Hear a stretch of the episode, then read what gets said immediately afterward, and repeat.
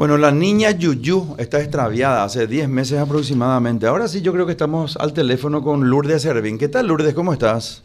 Muy buenas tardes, Rodolfo. ¿Cómo estás? Bien, hoy ya desde esta casa conversamos contigo, por supuesto, como siempre, con, con la licenciada Marlucy Bordón, ahí presente también. Buenas tardes, Marlucy. ¿Cómo está? A usted y a la audiencia. ¿Qué tal, Lourdes? ¿Cómo estás? ¿Qué sabemos? Parece que hay novedades nuevas, Lourdes, respecto a la niña Yuyu desaparecida hace aproximadamente 10 meses.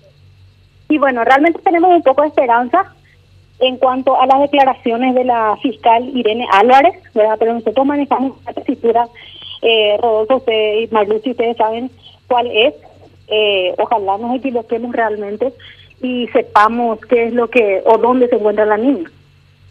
Claro, claro. Eh, según escuchamos, eh, es muy esperanzador lo que dijo la fiscala, eh, que ya no pasaría mucho tiempo en llegar a, a, dilucidar este caso, dijo por un lado, y por el otro lado prácticamente aseveró que la niña estaría con vida y dentro del territorio de la República del Paraguay.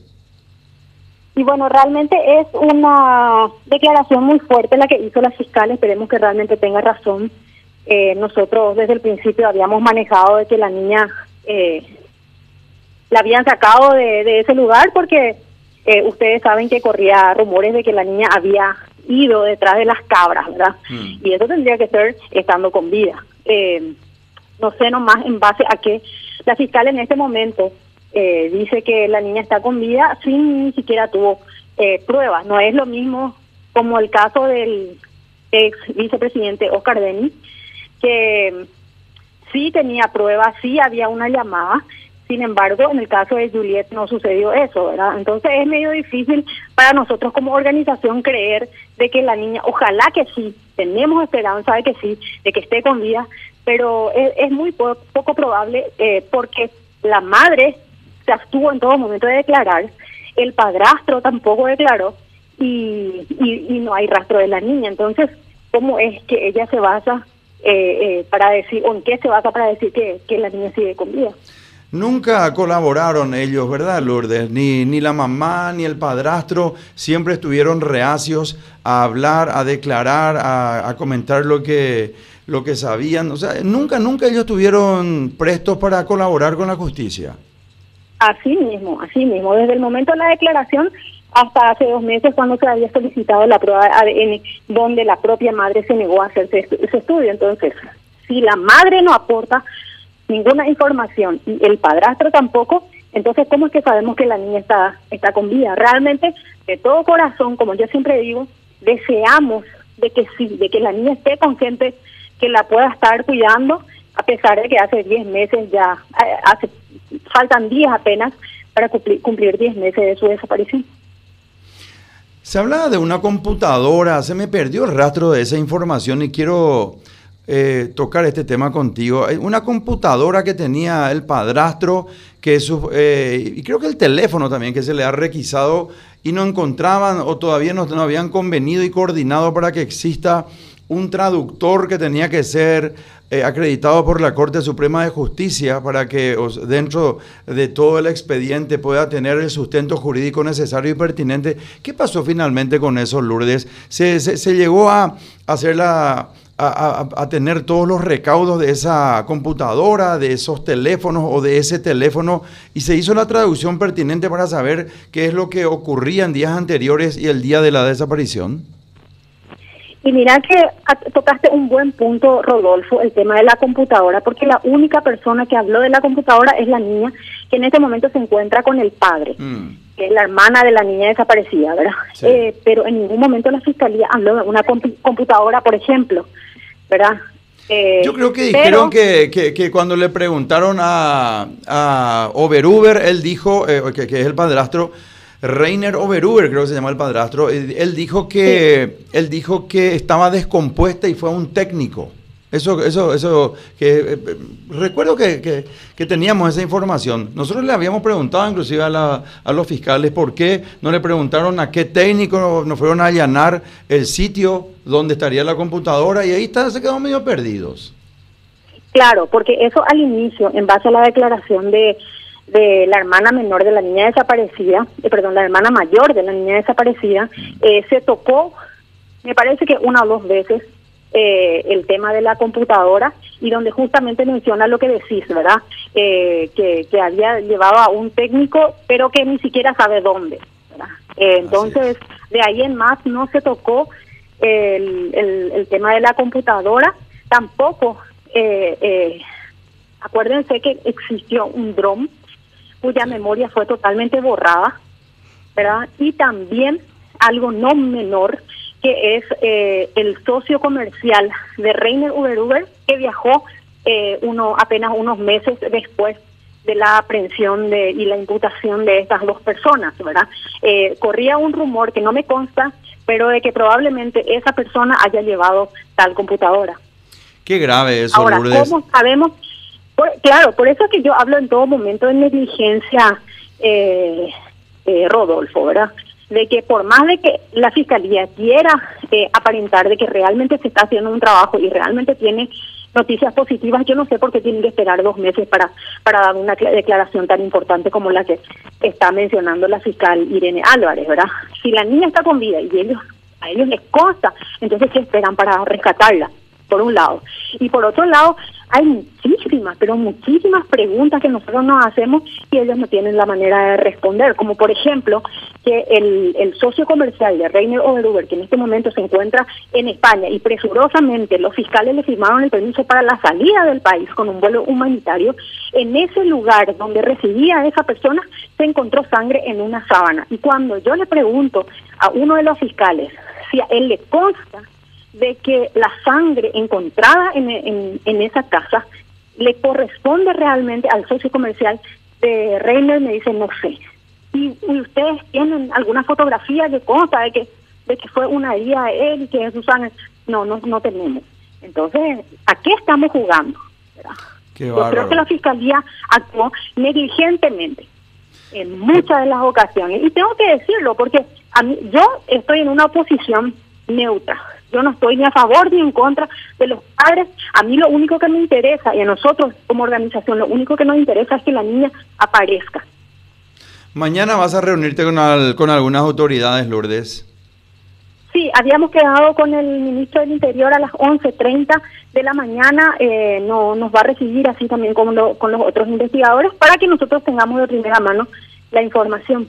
Respecto a este caso, ¿verdad? De este tema van a hablar con Euclides Acevedo. Así mismo. Vos tenés algunas preguntas que hacerle a Euclides Acevedo. Supongo que algunas son las que estás diciendo ahora que tenés muchas incógnitas y esas incógnitas le vas a plantear a Euclides Acevedo, ¿verdad? Así mismo. Tengo unas cuantas preguntas que hacerle que seguramente voy a estar comunicando también a los medios de comunicación una vez que converse con él. Bueno, ¿y qué, y qué, eh, eh, qué, qué crees en este momento que que pude haber, que, que, puede pasar por la mente de la fiscal. Ella, ella dijo todo esto que yo te repetía al empezar esta conversación y se me perdió una parte, Lourdes. Ella, eh, eh, ella dijo también que en dos meses habrían novedades. Eso yo no escuché.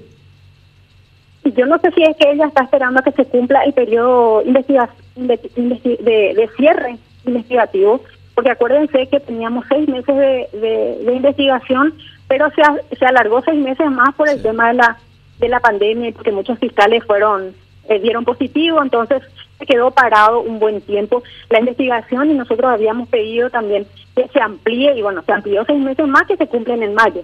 No sé si está esperando ese tiempo para que ella pueda dar una información, ¿verdad? Eh, yo entiendo por el lado de que probablemente la, la noticia negativa, perdón, positiva que ellos que ella pueda tener o ellos puedan tener es que saben eh, cómo se presentó la situación, pero no, no precisamente están hablando de que la niña esté con vida.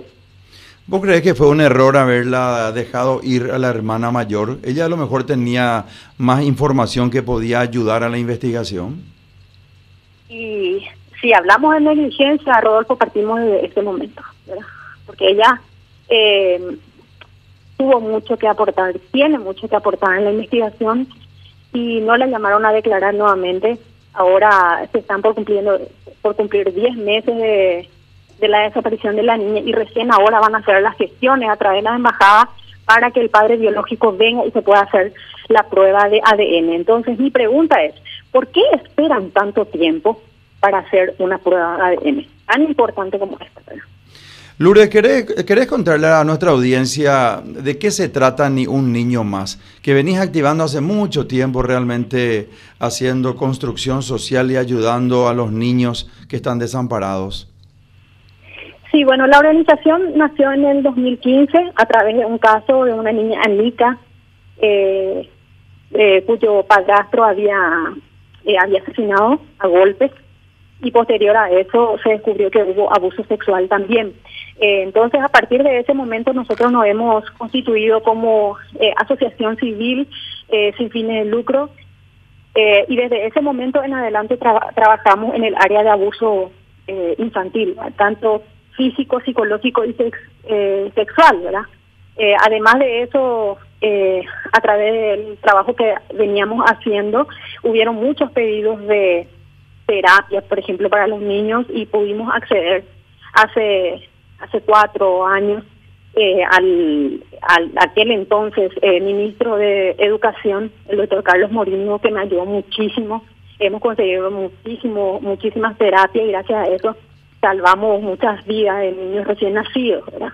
Mm. Entonces, eh, no solamente nos abocamos a, el área de contención de abuso infantil, sino también en ayuda social. Y no solamente en eh, eh, ayuda a niños, también hace poco estuvimos ayudando a don Francisco, no sé si ustedes llegaron a escuchar del, abuelito que vendía los sándwiches ahí en la costanera. Eh, le hemos regalado muchos muebles para su casa. Ahora tengo entendido que eh, eh, muchas personas se reunieron, se juntaron para construirle una, una piecita más. Y bueno, acción social en general, ¿verdad? No nos sentimos ajenos en la necesidad de la gente.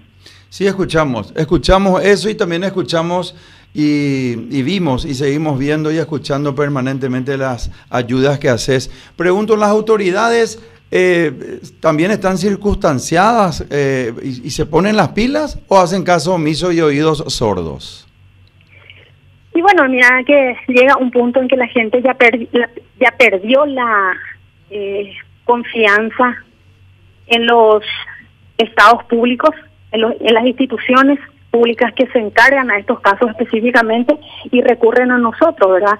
Nosotros más que hacer gestiones y este eh, asesoramiento, más que eso no podemos hacer, ¿verdad? Pero sí tenemos de repente un lazo entre otras instituciones como la, la CODENI, eh, la, la Policía Nacional, el, los juzgados, ¿verdad? Donde podemos hacerle seguimiento a varios de los casos que, que llegan. No podemos lastimosamente llegar a todos porque eh, sabrás que humanamente es casi imposible, pero no obstante, eh, yo creo que eh, hay mucha falencia en el Ministerio Público y en el Ministerio de la Niñez específicamente.